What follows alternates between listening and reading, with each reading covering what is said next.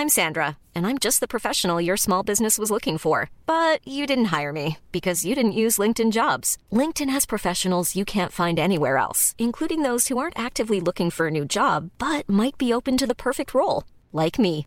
In a given month, over 70% of LinkedIn users don't visit other leading job sites. So if you're not looking on LinkedIn, you'll miss out on great candidates like Sandra. Start hiring professionals like a professional. Post your free job on linkedin.com/people today.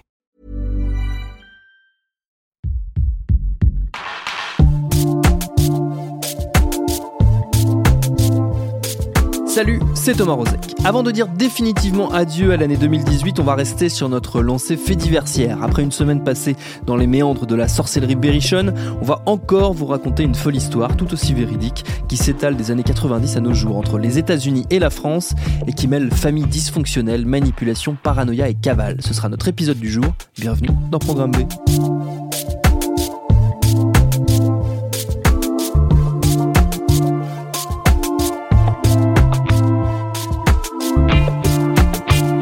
qui va nous guider dans cette hallucinante saga, c'est mon confrère Timothée Boutry. Il est journaliste au Parisien. C'est lui qui a révélé l'histoire le premier en publiant un article au titre alléchant Liaison fatale dans l'Orient Express, récit d'un coup de foudre qui vire au drame. J'ai invité Timothée à venir nous raconter tout ça en commençant évidemment par ce point de départ riche en évocations criminelles et littéraires grâce notamment à Agatha Christie, l'Orient Express.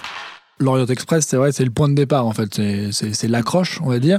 Et c'est vrai que ça commence là, mais ça se développe euh, surtout ailleurs, en fait, hein, vraiment à Paris notamment. C'est-à-dire qu'en 90, euh, un Français qui a 25 ans et une Américaine qui a 28 ans, qui a récemment divorcé, se rencontrent dans l'Orient Express. Lui, il est steward, elle, elle est passagère, c'est un peu le dernier cadeau de son, de son mari qui, qui- qui lui offre un voyage, sachant qu'elle, à ce moment-là, elle est étudiante en Angleterre.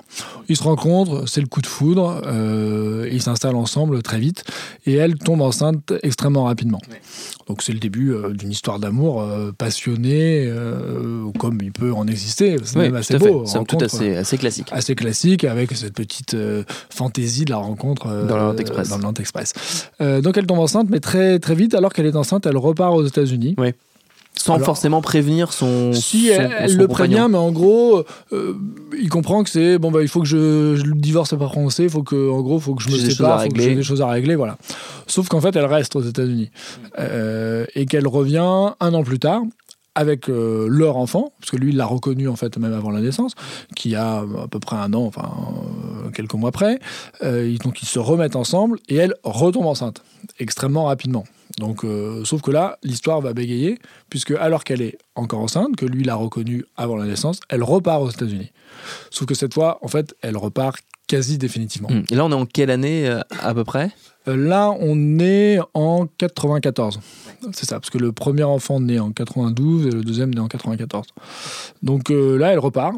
Et en fait, elle va se remettre avec son mari, euh, duquel elle a effectivement divorcé, mais ils vont se remarier. En fait, donc elle refait sa vie euh, avec son mari américain, Mark Walsh, et euh, en fait, euh, ils n'ont pas d'enfants à eux, et c'est un peu le. Alors, c'est le beau-père, mais c'est un peu lui qui, qui les élève, quoi. Mais- On n'a pas dit leur, leur nom aux enfants Ou alors le premier s'appelle Brendan et le deuxième je l'ai pas mis puisque il, il est pas du tout Oui, dans l'histoire. Alors dans ma foi, bon, je, j'ai volontairement pas donné son prénom. Et donc, mais elle, euh, qui s'appelle June, elle va en- vraiment les élever quasi seule puisqu'elle les scolarise pas ses enfants et euh, c'est elle qui, qui leur fait l'école. Donc il y a euh, une relation euh, extrêmement forte qui se lie avec ses enfants, surtout avec enfants. Brendan. Surtout avec Brendan l'aîné, forte et dont on découvrira qu'elle est plutôt pathologique en fait. Dans quel euh, coin des États-Unis ils Euh, sont de- situés Ils habitent. euh, alors, les enfants sont nés en Californie, mais ils vivent dans le New Hampshire, donc nord-est des États-Unis.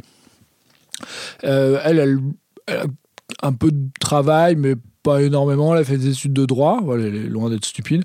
Euh, mais elle a eu des boulots pour, euh, pour son mari, mais Ouais. elle a pas dire qu'elle a fait une énorme carrière. euh, mais bon, voilà, c'est ni bien ni pas bien. euh, elle s'est surtout Oui. investie dans, Dans l'éducation de ses enfants. ouais. Et donc les enfants grandissent, qu'est-ce qui va se passer par la suite? Les enfants grandissent et en 2009, euh, elle va reprendre contact avec, avec Grégoire, son ex français, Le père biologique voilà, des enfants. des enfants.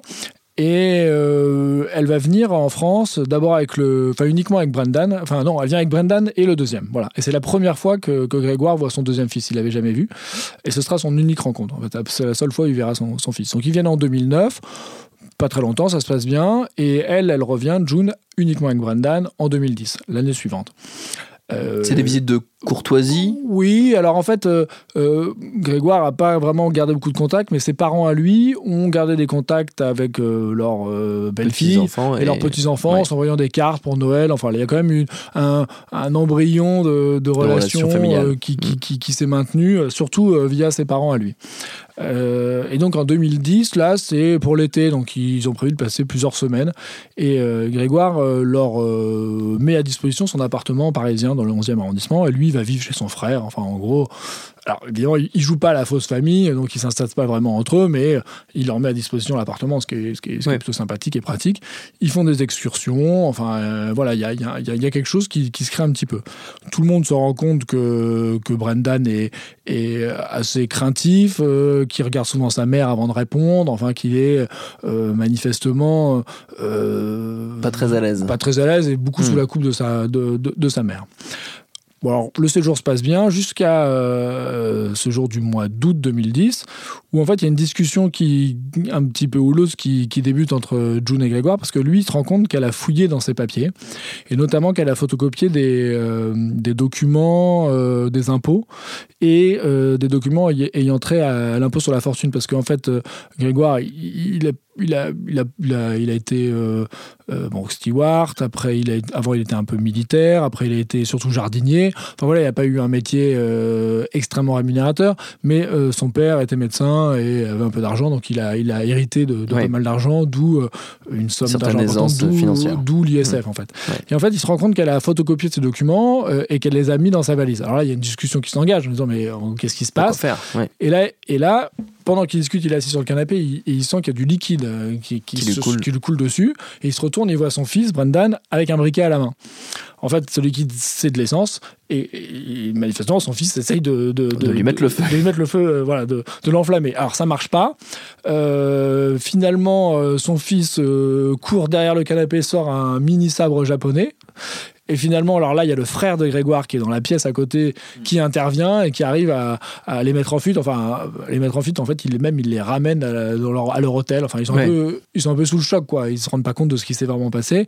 Donc, il les ramène et euh, June et Brandon vont repartir aux États-Unis quelques jours plus tard. Euh, et lui, Grégoire, va porter plainte. Mais il, va, il va falloir une semaine pour porter plainte parce qu'il faut quand même euh, réaliser ce qui s'est passé. Digérer le fait que son fils a essayé de le tuer. Plus ou moins. voilà. Et ses proches lui disent non, mais quand même, il faut porter plainte. Mm. Bon, lui, il hésite, même s'il n'a pas beaucoup de relations, ça reste son fils. Enfin voilà, c'est pas évident de porter plainte contre son fils euh, pour tentative d'homicide.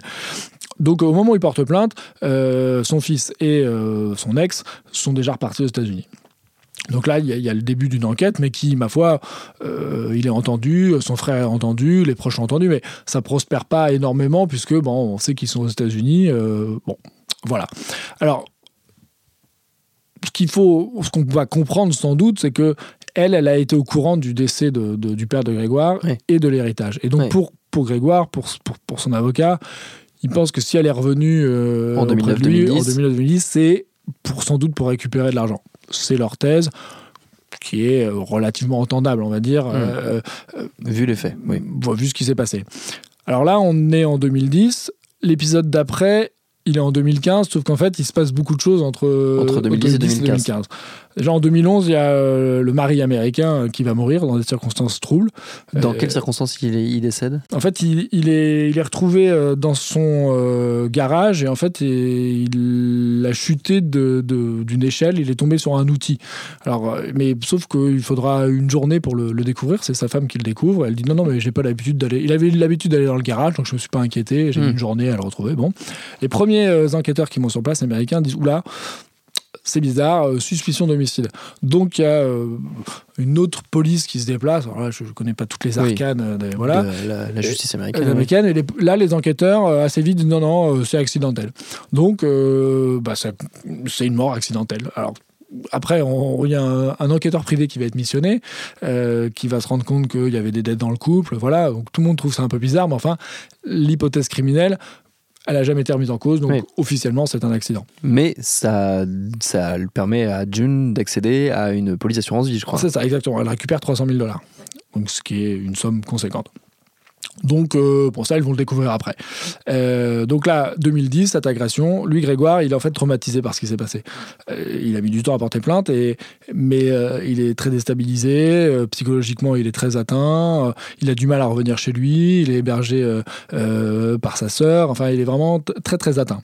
Mais de temps en temps, il va quand même retourner chez lui, dans son appartement du 11e arrondissement, et il découvre des affiches qui ont été punaisées sur sa porte, des lettres de menaces euh, écrites en mauvais français où on l'encourage à suicider, à sauter du balcon en disant que c'est un meurtrier, mm. que c'est un sale type.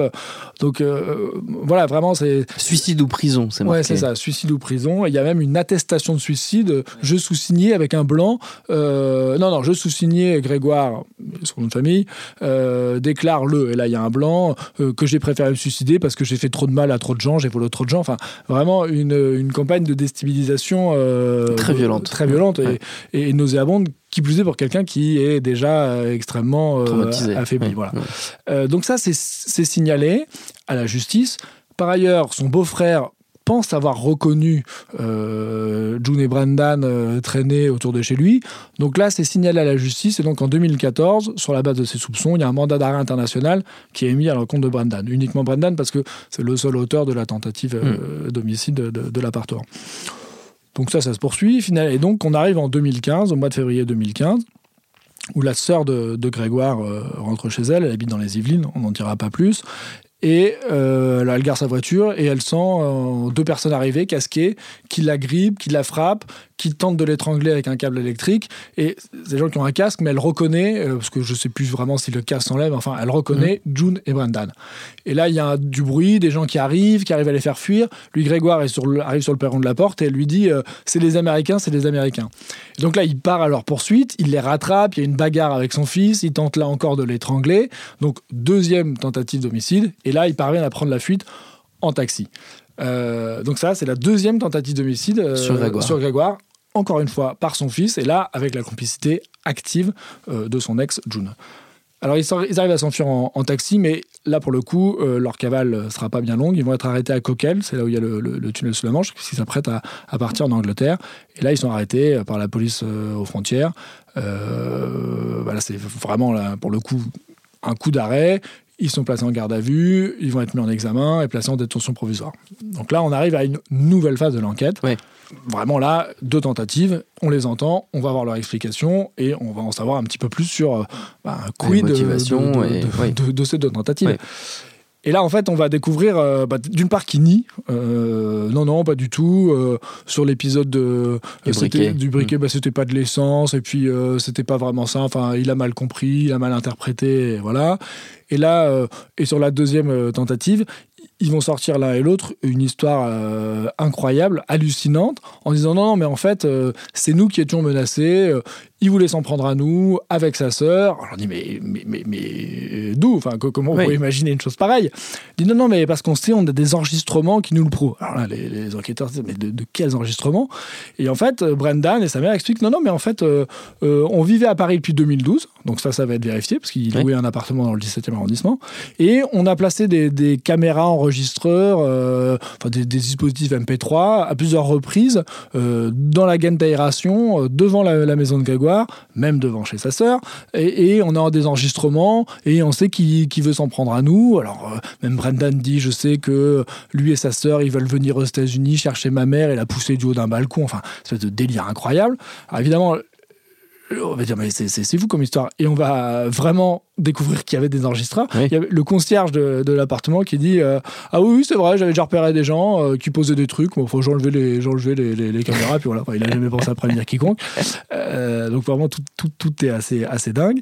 Et les, les enregistrements sont exploités évidemment par la justice et c'est totalement inaudible. Donc, donc évidemment, il n'y a absolument pas le début de la moindre matérialisation de menaces imaginées par Grégoire et ses proches pour supprimer son fils et, et son ex et, son ex. Alors même s'il avait des, sans doute des sentiments peu amènes envers eux, vu, ce qui s'est passé en 2010, il n'y a jamais, jamais tout mm. ça. Et en fait, euh, alors elle est en persuadée, et lui aussi. Mais à un moment, les enquêteurs disent mais, mais vous parlez français? Euh, Il dit non, non, non, non, c'est ma mère qui m'a traduit. Donc bon, voilà, en fait, il, est totalement sous, sous, la coupe de sa mère qui, qui, qui, s'est imaginé mm. ça Et qui l'a fait, qui l'a fait grandir, on va dire, dans une espèce d'univers paranoïaque. Euh, ouais, c'est ça. En fait, même totalement. Euh, l'expertise psy dit qu'il y a une relation d'emprise, en fait, mm. qu'il était sous l'emprise de, de sa mère. Et, et c'est vrai que bon, bah, il, est, il, est, jeune, mais voilà, il n'y a pas de raison que lui puisse imaginer une chose pareille, sauf si on lui a répété à longueur de journée, on lui a fait écouter des, des, enregistrements inaudibles, mais il parle pas français, donc sa mère peut lui dire regarde là, il a dit que, et voilà. Donc ils se sont construits dans cette dans cet univers-là. Et euh, vraiment, à longueur d'audition, c'est ce qui sert. Alors, sans évidemment convaincre la justice, hein, hmm. pour le coup, euh, on leur a pas dit, ah bah c'est vrai, on vous croit, euh, vous sortez, et puis on va mettre en examen Grégoire. Ça s'est pas passé comme ça.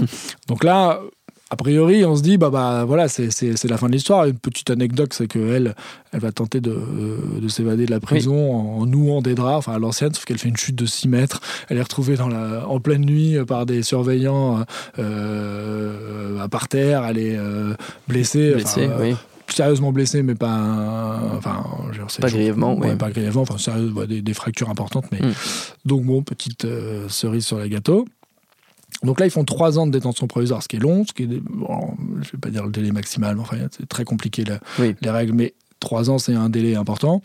Et euh, finalement, ils sont remis en liberté au mois de février 2018. Donc à peu près exactement trois ans de détention provisoire. Ce qui est euh, trois ans, c'est long. Euh, c'est la procédure, oui. Oui, c'est la procédure. Et puis on fait deux demandes, elles sont acceptées, elles sont pas acceptées. L'instruction, peut-être qu'elle aurait pu être clôturée plus tôt. Bon, toujours est-il qu'ils sont remis en liberté sous contrôle judiciaire ma foi, euh, pas grand-chose à dire. Euh, sur, oui, sur, sur, sur, le fait que l'enquête, enfin, le, dire la, la, la, justice suit son cours, tout simplement. Oui, exactement. Ils sont toujours mis en examen. Euh, la perspective d'un procès est, paraît évidente. bon, voilà, ils sont remis en liberté. Après, au niveau de la procédure, l'enquête avait été clôturée. Finalement, l'accusation a demandé de poursuivre l'enquête. Bon, bon je, je c'est pas particulièrement intéressant, mais disons qu'on s'acheminait vers un procès euh, ben, plusieurs mois plus tard, parce qu'il y a encore pas mal de, choses à régler, mais enfin, on en était là. Et, sauf que ben, c'était le dernier épisode de, cette histoire rocambolesque, c'est que et June et Brendan ont disparu en fait. Hmm. Et ils ont pris la fuite. Euh, les, la justice à sa rencontre au mois de mai, puisque euh, les policiers dans le commissariat où ils sont censés pointer vont signaler en disant bah ils pointent plus, parce que ça fait partie des obligations du contrôle judiciaire, c'est un pointage régulier pour s'assurer que les gens sont là et restent à la disposition de la justice. Donc il y a un signalement qui est fait, euh, la machine va se mettre en branle, ils vont être il, il, y a un mandat d'arrêt qui va être à nouveau émis là contre les deux au mois d'août, mais bon on est là au mois de décembre et pas de nouvelles. Ce qu'on va récemment apprendre, en l'occurrence ce que j'ai appris récemment, qui a donné lieu à un second article, c'est qu'en fait, euh, Brendan avait été contrôlé le 12 mai à l'aéroport de Bruxelles, sachant que son contrôle judiciaire lui interdit de sortir du territoire qu'il est censé avoir restitué ses documents d'identité, donc normalement il n'a pas de passeport euh, et il n'a pas le droit de sortir du territoire, sauf qu'il est contrôlé à Bruxelles. Euh, on est deux jours après le dernier pointage, enfin l'absence de, de, pointage. Alors on ne sait pas ce qui s'est passé. Euh, enfin, si, on sait que ça a été signalé. Et de ce que j'ai donc compris euh, en, voilà, en enquêtant sur la procédure, là, vraiment judiciaire, c'est qu'en l'absence de mandat d'arrêt, là c'est très technique, hmm. euh, les Belges ne pouvaient pas procéder à, son arrestation, il signaler, signaler qu'il avait été contrôlé. D'ailleurs, ça a été fait puisque c'est remonté dans la procédure. Le juge d'instruction en France a été avisé que le 12 mai, Brendan a été contrôlé à l'aéroport de Bruxelles. Et puis voilà. On sait juste qu'il a été contrôlé. Est-ce qu'on sait où il allait? Alors, on ne sait pas, euh, mais l'avocat de Grégoire, qui, qui, qui, euh, bah, évidemment suit l'instruction, a demandé euh, au juge d'instruction bah, de, de, nourrir l'enquête, de poser des questions, de savoir qu'est-ce qu'il faisait à Bruxelles, est-ce qu'il a pris un avion, enfin voilà. Et ça, c'est des choses qu'on peut savoir, parce qu'il y a quand même des, des, des, fichiers, des traces informatiques. D'autant que s'il a été contrôlé et que c'est remonté, c'est qu'il avait des documents d'identité à, son, nom, puisque sinon, on ne l'aurait pas euh, remonter. Alors ça pose effectivement question, est-ce que c'était des vrais faux papiers? Enfin là, j'en ne sais absolument rien. Jusque-là, tout ça, c'était vraiment totalement établi.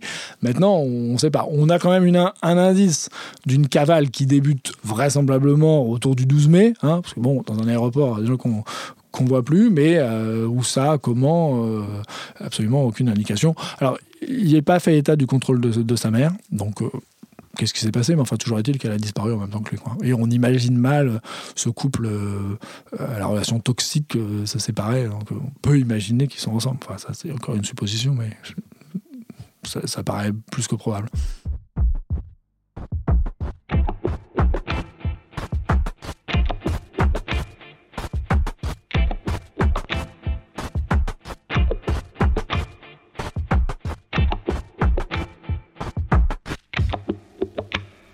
Comment est-ce que vous êtes tombé sur cette histoire, Timothée Boutry? Bah, je, je, je, ne peux pas exactement dire comment je suis tombé dessus, mais disons que voilà, c'est mon métier en fait de, de raconter des histoires vraies. moi, je suis journaliste judiciaire depuis assez longtemps, donc je suis amené à m'intéresser à cet univers, à rencontrer des différents acteurs de cet univers-là, et euh, bah, c'est quelqu'un qui, qui, qui, qui m'en a parlé de fil en aiguille. Après, euh, j'ai enquêté, essayé d'en savoir plus, d'appeler d'autres personnes, enfin voilà, de fil en aiguille. Mais au départ, il faut, il faut des sources qui, euh, qui vous aiguillent sur cette histoire.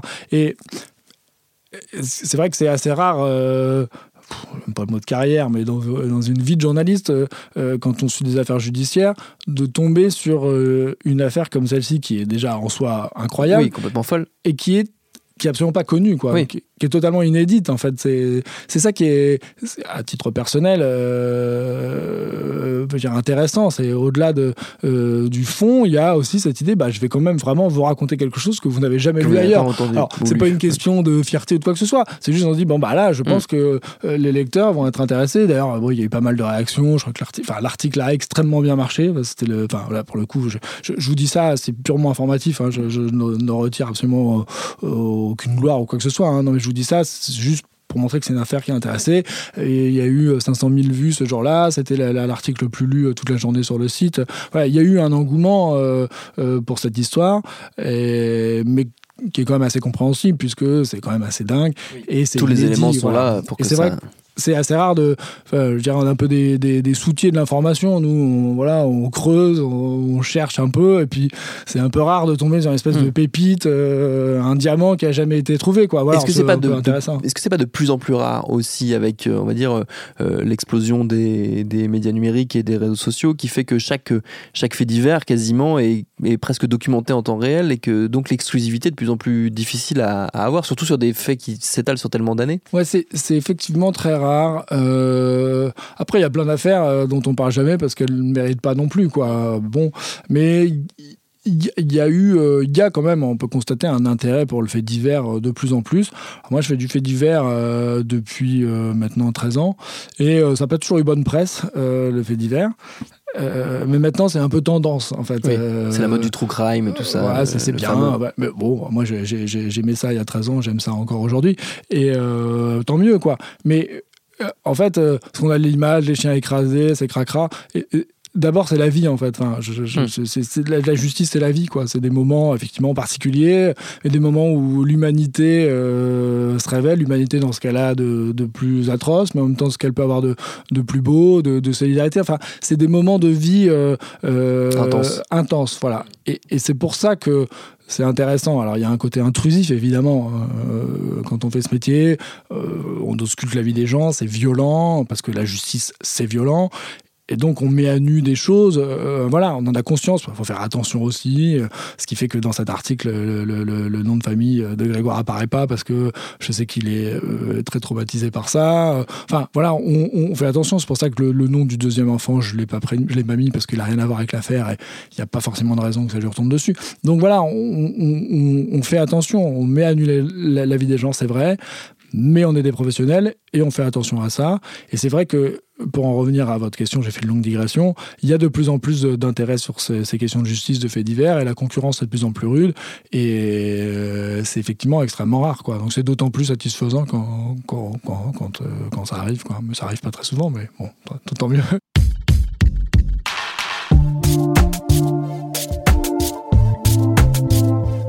On attend en tout cas la suite avec impatience. Est-ce qu'un jour on reverra le duo d'Américains? Est-ce qu'ils tenteront à nouveau de frapper? Ou verront-ils leur histoire rejoindre la longue litanie des énigmes criminelles jamais refermées? On suivra tout ça avec attention. Merci à Timothée Boutry pour ses réponses. Programme B, c'est un podcast de Binge Audio préparé par Lauren Bess, réalisé par Vincent Hiver. Abonnez-vous sur votre appli de podcast préféré pour ne manquer aucun de nos épisodes. Facebook, Twitter et consorts pour nous interpeller. Programme B à binge.audio pour nous écrire. Rendez-vous en 2019 dès mercredi pour un nouvel épisode.